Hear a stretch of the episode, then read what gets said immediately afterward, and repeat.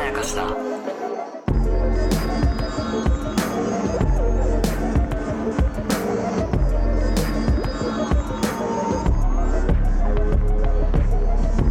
どうも大島康夫です高野湊です無。限まやかしとは映画やドラマや漫画や小説などのフィクションすなわちまやかしについて無限に貪り続けている私たちが感想や考察を述べていくラジオ番組でございますけれどもあ、ーえー今回は非コンテンツ会でございます、そうですね、えーなんかそういうのも増えてきましたけど。まあ、絶対あった方がいいと思うんですよ飲んで。そのコンテンツそのものにたまたま興味なかった場合にああ。なんか寂しくなるじゃないですかまあそれはそうですね。うまあだからいいんですよ。うんで、しかもやっぱこの世は全てまやかしっていうことでうん捉えてるんで。確かに、だからやっぱ非コンテンツとは言ってますが、やっぱりコンテンツの一つですよ。ですね今回 広まやく。かそうしそうそう、広く捉えると。そう考えるうとん。今回のテーマははい一番のまやかしかもしれないです、おっとみんな大好き自己啓発 会大好きかな大好きかはわかんないって。 この世のみんな大好きだと思ってる俺は。って思うじゃなきゃね、あんなに同じことが書いてある本がね、5年ごとにベストセラーとかにならないんですよ。 あのね、あはいの帯にほぼ確実に堀江門かひろゆきがいそうる、中田敦彦とか、内谷陽一なんかいたりしていね。るやつね。ねいいいいことだと思いますけどね。どう大丈夫かな、ねついちょっとまだ大丈夫。まだ、まだ聞いてくださ い。まだわからないから。ねあの、ああいう話するとは限りませんからね。はい。自己肯定感、ついてああ、それは、うん重いぞ。重いですけれども。重いぞ。重いですけれども、私の中で考えはまとまっていまして、え自己肯定感はっていう言葉を、まあ、まずみんな使いすぎ。い。うん、でも使いますよ。うん。で、それはう、んなんかその、なんか、なんかなんかだなって思う時の、こう、自分の感情に枠をピタッとはめる時に、うん。たまにうまくはまるから、うん。みんな使っちゃうだけで、うんそんなに使う必要のない言葉だと僕は思ってるんですね、まずね。うーん、そうですかね。うえでもなんかやっぱり、うあの、SNS 時代になってうん、より使われるようになったと思うんですよ。こう、例えば、なんかこう、いいねもらえると自己肯定感上がんるとかだったうし、多分ね、そっから僕、勝手にですけど、うん。あの、もうメジャーになった感がうん。あると思っててそう、まさにおっしゃる通りで、うんなんかそういった言語群っていうか、そういった語句群があると思ってて、僕は。うんまず、承認欲求、はいはいはいはい。自己肯定感、はいはいはいはい。共。感性周知はいはいはいはい。、と、えー言語化。はいはいはいはい、えこのあたりは SNS によって異常に使われるようになった言異葉ですね。常に使われますね。でで、それを、ふた普段も使うようになってるっていう。なってる。過剰に使うようになってる。うんうんうんが、これは使いすぎることによって、それが尺度として、そんなに万能なものではないのに、物物差しとして普段持ち歩きすぎているという現象があると思っています。というのが僕の考えね、まず。ああ、なるほどねう。んそんなに自己肯定感なんて意識する必要ないのに、あー、私自己肯定感低いからさ、とか、うん自己肯定感高めるためにこんなことやってますとか、あそうなっちゃう、ほじょそうなっちゃう時点であんまり健康じゃないよっていうー、あー、なるほどね。その言葉を使いすぎることによって、その例えばコレステロールっていう言葉を意識しすぎるがためにうん、美味しいものも食べれなくてストレス溜まっていくみたいなのに近い。い状態を、こういった言葉は俺は生み出してると思ってるんですよ。はははははは。で、自己肯定感で悩む時ってうん、現代人のほとんど、これ二つ、二パターンしかないと思っていてはい、はい。一つは自分に価値がないと思い込みすぎている時ね。うんうんうん。これはベタですよね。まあ、ベタです。で、もう一個。自己肯定感がトラブルを生む原因。うん。自分に価値があると思い込みすぎている。あー、ほうほうほう。こ、の2極の状態があーめちゃくちゃ多くて、あー、だから、これ大事なのっうて、本来の自分とギャップがあるってところがそう大で事す。ですよね。そうです。だから本来のじ、だからその自己肯定感ありすぎるっていうけど、うん本来の自分の、まあ、うん言いたくないけど、スペックとか、能力とか以上に自分を、うんあの、過大評価してるうん。とも言えるし、逆のパターンうんは、本来の自分よりも過小評価してるっていう、このギャップ。そああ、なるほどね。う。まさにそういうことうんうんうんうんです。で、例えば、まあ、多くの人はいはがいさらっと使うもので言うと、はいはおほとんどの人は文章力が実力よりあると思い込んでると思うんですよ、僕。い。 うわーきついとこつく。怖え、怖え、怖え、これは怖くなってきた。ちこれはゃんと、ちゃんとプラスの着地しようねめち。ゃくちゃしま着す。地しようね。ご安心ください。僕は基本的には最後プラスのことしか言いませ ん。よしよしよしご安心くださいそれをテーマにしてますからね、は我々は。はいあツボをね、はい売ります、最後に。 裏、裏、裏だよ、裏。はいはい。あのーうん自己評価がですね、うん言語能力っていう、みんながある程度現代社会を生きていく中で、うんある程度武器として使わなければいけないものの能力の一つだと思うんですよ。うんうんその言語化とか文章能力に関して、みんな自分の実力値より基本的には高いと思い込みすぎていますと。いつそんなこと感じた、えー多くはですね、あなんかね、番組を見てるときにね、ハッシュタグとかを見てて思いったりしますね。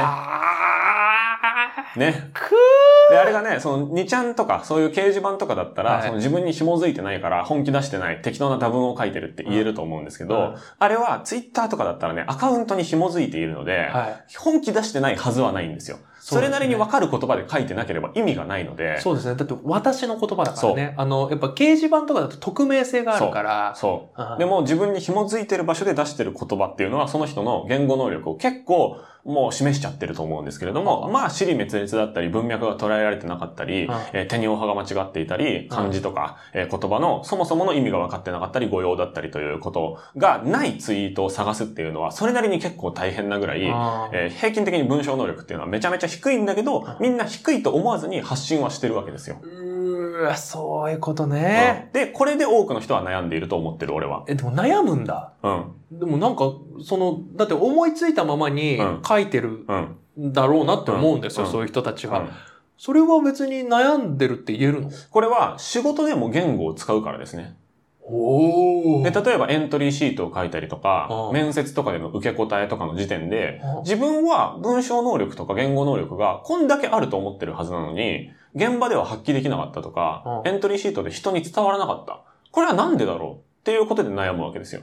悩んでるな、それで。自分の言語能力が低いって分かってれば、悩まないじゃないですか。他にそうか。能力をつけようって思うんだけ確かにど、自己評価がどこか、言語能力とは限らないですよ。よ。どこか自己評価と実際の市場価値にギャップがある場合に悩むわけですよね。まあ悩むでしょうけど、あ、あ、なるほどね、そうん。の、うんそうか、ちょっと分かってきたぞ。そもそも僕前提として、うんえ、なんでそんなに言語に悩むのか。だから、最近になってより増えたって感覚があるんでしょそう。で、言語の、言語処理能力っていうのは具体例の一つとして言ってるだけです。うん、そうかそうかそうか。で、その自己肯定っていうのは、自己肯定感が、えー下がるときっていうのは、えー自己評価と他者評価、うんもしくは他者評価をじゃあ市場価値と言ってもいいかもしれなはいいですはいね。はいはい。えーその客観評価ですね。と主観評価に差があるときに自己肯定感で悩みますね。っっていうところまではいいですかろ。そこまではいいんですうんうんうね。んだから、あの、俺はイケメンだってう思っん。てるのに、うんあの人からは、うんえっとえ、ブサイクだよっていう、え、そんな、そうでもないよって言われるみたいな。そうです。ああ、その状態ね。え、そうなのつって、うん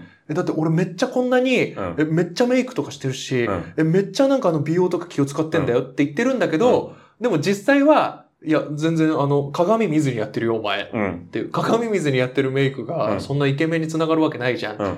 ていうようなことか。そうですああ、よかったよかったで、。それで部屋を出なかったりしたうらん、傷つくことはないわけですよ。はいはいはい。他者評価が来ないから。はいはいは自己評価のみで生きていけるかい。うら。ん、で、も、やっぱり人は他者に触れてしまうと。触れてしま他う。者に構ってほしくなって、他者からの評価を割と迂闊に受けてしまうと。うんうんうん。その結果、うわー結構ギャップあった。っていうので傷ついた時に、その差を測る、えー物差しとして自己肯定感という言葉が、めっちゃ万能だったというか、強い。ああ、しかもだんだん見えてきた。ここでちょっと SNS に、うん。あの、絡んでくるんですけど、なんかやっぱ最近こう、やっぱニュースとか、そのネットとかでも言われることですけど、う SNS によっうてん世界中と繋がれるようになったそうせいで、本当にそう。比較しやすくなりすぎちゃってそるのっ通り。ていうのはありますよね。その通りです。そのちょっと昔だったら、うん要はその、田舎とかで、もう何でもいいですよ。もう学校で、うん学校の、俺は学校の一番だっていうので、うんもう世界の一番だったんですよ。う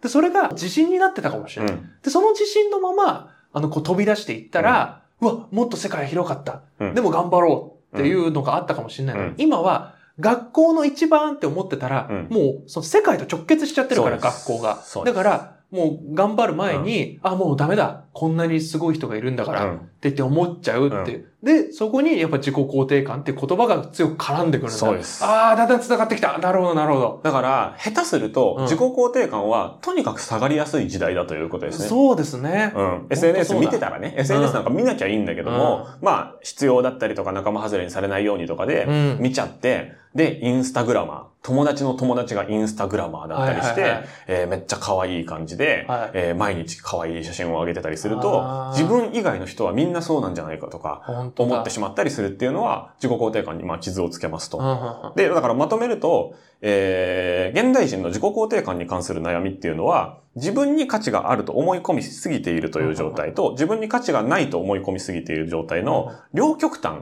のその高低差というか、は認知の歪みの差で起こるといはいはいはい。いうことで。ですね。適切に自分の実力値とか、えー、仕事におけるこのぐらいの実力があるっていうことが分かってれば、少なくとも自己肯定感ということで悩むことはないわけですよね。そうですね。ただちょっと、あの、二パターン出てきましたよね。二パターンの双方に僕は処方箋が欲しいんですけど、はいはいはいはいまずこう自己肯定感を低く低く見積もっちゃう人っていうのは、うん。どういう人なんだろうって思うんですうよ。ん。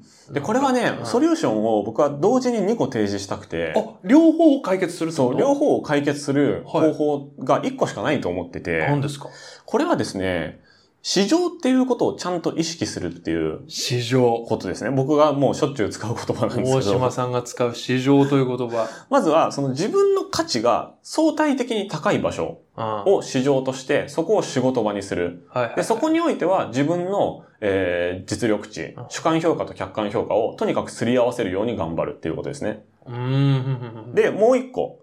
自分に価値がなくても大切にしてくれる人うんうんうんたちと共同体を作って、そこでコミュニティを作ってそこで過ごす。うん、うーん。仕事外の空間ですね。で、その二つをめちゃくちゃ意識して分けた方がいいっていうことですね。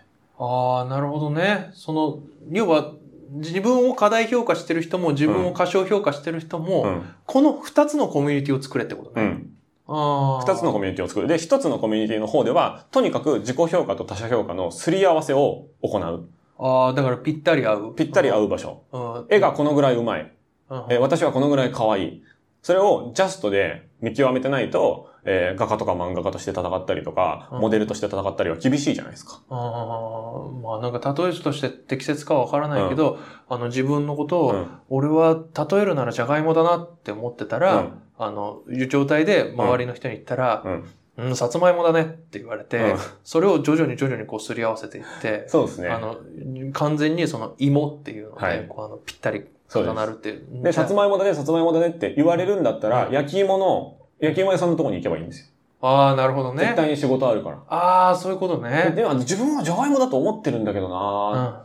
さつまいもって言われちゃうな、あの状態で、カレーのところに行っても、あ周りの人はさつまいもだと思ってるかー、ら、はいはいはい。じゃがいもとして採用してくれないわけですよ本。当だ。うんそれはじゃがいもくんの仕事なんだよな、そうそうそうって言われて。いや、じゃがいもっすよ、俺。いや、お前ね、自称じゃがいもかもしれないけどね、めちゃくちゃ黄色と紫なんだよね、 みたいうんうな。んうん、これはね、ちょっとカレーには通せないのよ。うんみたいなところでも、そこでずっとじゃがいもになろうとして頑張っても、さつまいもですよ、基本的にはいはいは。はいはだったら早く焼き芋屋さんに行けっていう話い。で、本当だ。他者評価が高い、うん適材適所の場所に行くことによって自己肯定感をえー調整しましょう、まず。はいはいはいはい。で、もう一個、うん、家族とか共同体うんにおいては自己肯定感は全く関係ないといううんうん友達を作りましょう。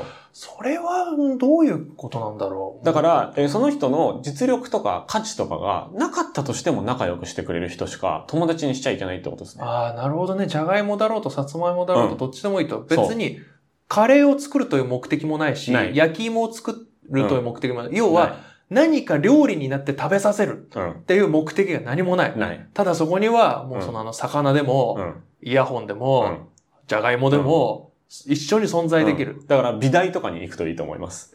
その、生物画というですね、はいはいはえいー。動かないもの、静かなものを描くというジャンルがあってあ、あ、はいはい。ありそますのデッサンのために、うんあの、何でもいいものが あればあるほどいいという場所がありますのあであ、、なるほどあのねお。笑いライブの会場とかに行って、そのモノボケのものとして使ってもらうと か、その何だっていいみたいな場所をはいはいはいはい。仲間にした方が良くて、ああ、なるほそど、のね。友達の中で利害関係とか物差しが存在してしまうと、これは心の安寧を求める落ち着くはずの場所であるうんうん家族とか仲間とかの中でも自己肯定感を気にしてしまうということになると、24時間自己肯定感に追われてしまうっていうことになっちゃうので、あーなるほどね。っていうことですねはあ。むずいかなどうなんだろうなえ、でも、それって、そはのい最後を考えると、やっぱ仕事論ってことなのかなどうなんだろう僕はね、その、仕事論っていうよりかは、人生論に近いかあなあ、とで思もってて。そうだわ。だって、そうだわ、うんもっと長い目で見るうと、んこの一つの仕事っていうよりもやっぱ生きるということは、そまあ、大きくすると働くということにもうん。重なってきてて、まあ、あの、働かないという選択肢はあるかもしれないうが、うんやっぱり生きていく上で働くことが避けられないとなった時に、こういう考えはいかがですかっていう感じもあるし、そうでそれはやっぱ、だって、ぶっちゃうんけ、やっぱその、自分の評価とか関係ないところだけで生きられたら、うん。それは楽ちんだとは思うん。う。でも、そうはいかないからみんな悩んでるわけですよね。うんそうそうそうそう。やっ、ぱ、こう、小学校とかは、うん。そういうのはあんまり関係なかったはずうん。の友達とかがいたから、うん、うんだからやっ、ぱその小学校とか中学校とかの友達って結構大事だったりするじゃないですか、なんうんか。うん未だにあったりとか。うでも、仕事始めてからは、そういう友達ってあんまりいないみたいなことは、結構いろんな人うんあると思うんですよ。うそれはやっぱり、その、どうしたって、あの頃うのん、何の利害もなく、ん例えばただ近所だったからとか、例えばただ同じ公園に集まれるから、うん。だけでうん一緒だった友達っうん。ていうのと一緒にいるのは多分楽だと思う。そ楽だう。し、そ自己肯定とか否定とか、う。うん。評価とは関係ないところでうん。い,、る、うん。いられるものだった。うん。でも大人になるにつれて、うんやっぱ社会に出る、うん働くっていう必要が出た時に、うん。ここにうん評価とか、うん。自己肯定うん。感っていう言葉は、はい。大人になると絶対に必要。そうですね。で、大人になるとは、やっぱり働くことだとうん言えると思うんですよ。うんうん仕事をするってこと。で、じゃあ、その別の部分うん。の、その、例えば小学校の時とかの友達をうん。切り捨てるかとかじゃなくて、うんそれは一個確かに置いておけと。うん。置いておいた上で、うん。じゃあどうするかっていうので、多分みんな悩むんですよね。悩んでるってことだ、この話は。はい。だって、ほとんどの人がう、ん。多分最初に友達の関係性って、うん。その利害関係のない関係から多分入ってるんですよ。うんほとんどの人が小さい頃。まあ、ある種強制的に、そうそうそうそう。同じ場所にいさせられた人の中で友達を作ってそうますそようね。そうそう。あの、逆はあんまりない。うん。そのなんかあの評価軸で、うん。あの、お前はやっぱさつまいもだな。よし、一緒にいよう。みたいな、うんそういうのはあんま子供の頃はない。あんまりないですよね。だから、スタートは別なんだ。うん。スタートは評価とは関係ないところだけど、いやおうにも評価にさらされるようになって、うん直面する問題うが、ん。やっぱり大島さんの言ったその問題なんだ。そう、市場価値とか自己肯定感っていうものがそう出てきちゃうのは確かに大人になったからこそだっていうのは、一つあるかなとは思う。そうですよね。うんじゃあそこでどう生きるかっていうところなんだ。そうですね。ああ、じゃあそうするうと、ん。確かに必要かも。うんその、なんかこう自分のすり合わせ、うん。自分はどこに向いてるんだろうっていうのは、でもさ、なんかさ、まあ最後にはい聞きたいのが、はい。なんでそんなこと考えたのうーん、 これはね、なんかさ、なんかこう、誰に向けて言ってるのかってことかも。やっぱりね、周りの人が基本的に辛そうなんだようん。うんね。うんうんうん。で、それ、は、稼いでるやつもそうだし、あ稼いでないやつもそうだしあ、、ああ好、きな仕事してるやつもそうだし、好あきじゃない仕事してるやつもそうだし、あみんな共通で悩んでるポイントって、ああ 結構あるんだよねっていうことが、ああ、なるほどね。それこそ SNS によって見える。はいはいはい。要はその、もうそのステータスとか、持ってるその立場とうかん仕事とかも、全然バラバラなのに、実は一う本、ん。なんか共通して、はい。一言で言えるもんがあるんじゃねえかはいということですよはい。ね。っていうことを僕は常に考えて、で、そのうちの一つ、これなんだ、そこのれで自己す肯ね。定。はああ、確かにね、その自己肯定うに、ん実は、実はあなたの悩みってい。、うん。自己肯定という言葉でうん。説明できませんかそそそそっていうところでもあるんだそうそうそうああ、でもそれはわかるなうん確かに。だから僕は誰にも頼まれてないのに、うん深夜に急にこう140字ぴったりみたいなツイートをする時があるんですけど、これに関しては、えー現代人のほとんどの悩みは自分に価値があると思い込みすぎと自分に価値がないと思いすぎという両極端な認知の歪みの高低差で起こる。はいはいはい。自分の価値が相対的に高い市場を正確に見つけて職場にする。自分に価値がなくても大切にしてくれる人と出会い大事に共同体を築く。これしかない。で誰にも頼まれてないのに急に、あの、酔っ払ってもないのに急につぶやいてるんですけど、このツイートの中には自己肯定感という言葉は出てきてないんですけど、ああ、本当だ。自己肯定感という言葉を使わずに、えー悩みの提示と問いの分解と解決っていうのを一応書いたつもりなんですよ。なるほどだねか。らこれを先に読み上げればよかった。だからその自己肯定感っていう言葉をうん。使うことそのものがちょそっうと違うぜってそいう。自己肯定感っていう言葉大好きな人たちとかがいるしうんうんうん、その言葉自体はいいものとして使われがちなんだけど、うんいや、その言葉の中毒になることによって悩みがまず生まれてるんだというのは僕の認識の中であったので、僕はあんまり使わないです。はいはいはいはいはい。っていうね。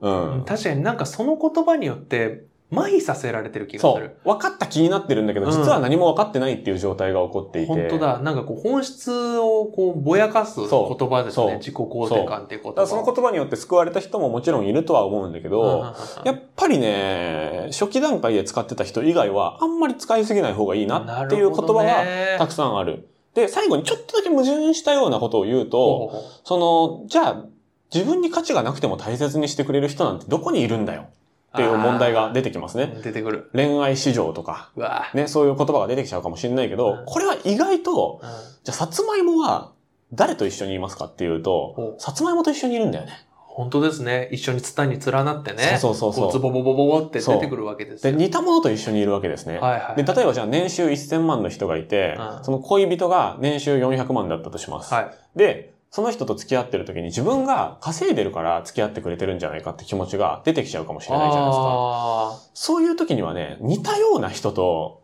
コミュニティを作った方が良くてあー、年収なるほど1000万同士だったら相手の1000万にはあんまり価値ないんですよ。ー本当だ。なので、似た人と付き合あうためには仕事場での出会いもプライベートの方に持ち込むっていうのは結構実は大事で、みたいわなあ話をまた今度しましょー。すごいいい話だ。だって俺も、もう脚本家だけう。ど、ん同い年くらいの脚本家に会った時に、もう視界バーって開けたもん。そうですよね。もう何にも、要はもう説明しなくても、うこんなに話が通じるんだっていうのは、やっぱり同じうん立場、うん同じ境遇だからだし、うんで、しかもこれの大事なポイントって、仮に同じ年収1000万の人が、年収1000万の人と会ったとします。はい話した時に、はい。うんあれ違うなって思ったら、多分その人は今いるべきじゃないところにいるんですうよ。ううんうん頑張りすぎてるか過小評価してるうんかそなんです。ああ、それはいいかもしれない。そどどっちにも作用する。う。そう。本当だ、その、自分を利害関係で見ない大事な人と会おうとすること、見つけようとすることが、結果的にうんうん自分の評価とかのすり合わせにもつながるってそういですうよのは、。そうです正しく捉える。思う。いや、本当にそう。本当うんだ。だから正しい友人の見つけ方とうか、ん。っていう話も今後していきますの で、こうしてえー自己啓発シリーズもというう基ことで本的にこういうことはもう何でも答えられるので、 何でも答えられるって。質問、質なん問。だよ、 そのなんか全てのお手本だみたいな。神にでもなったつもりいか。やいや、僕自身が本当に悩んでるから、ああ、そうね。そうそうそそう。だからやっぱ、ね、まあ、釈迦とかさ、え釈迦とかイエスとかしんどかったじゃないですか。まあ確かにね。そうそうそうそうあ。の人たちも最初からああなったわけじゃないからね。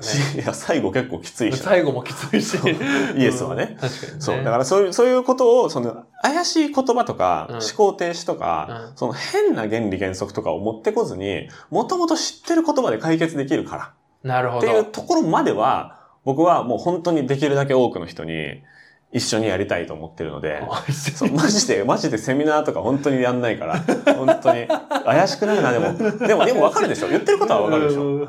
セミナーやる人はみんなセミナーじゃないよって言うんすこよ。れ、あ怪しくないから。これ、これそういうのとは違うから。ね、目バキバキにして目ね。バキバキにして、歯真っ白でね。真っ白で。手大きく広げ てね。そういうんじゃないから。まあまあ、怪しまれない程度に。はいたまに思い出したようそうですにねこういうのもやっていけたらなとは思いいはいはまいす。はい。。ちょっと、ちょっとコメント欄が、あの、ざわついたらやめましょう そうですね。は以上、お島康之でした。いはい、高野湊斗でした。ありがとうございましたありがとうございました。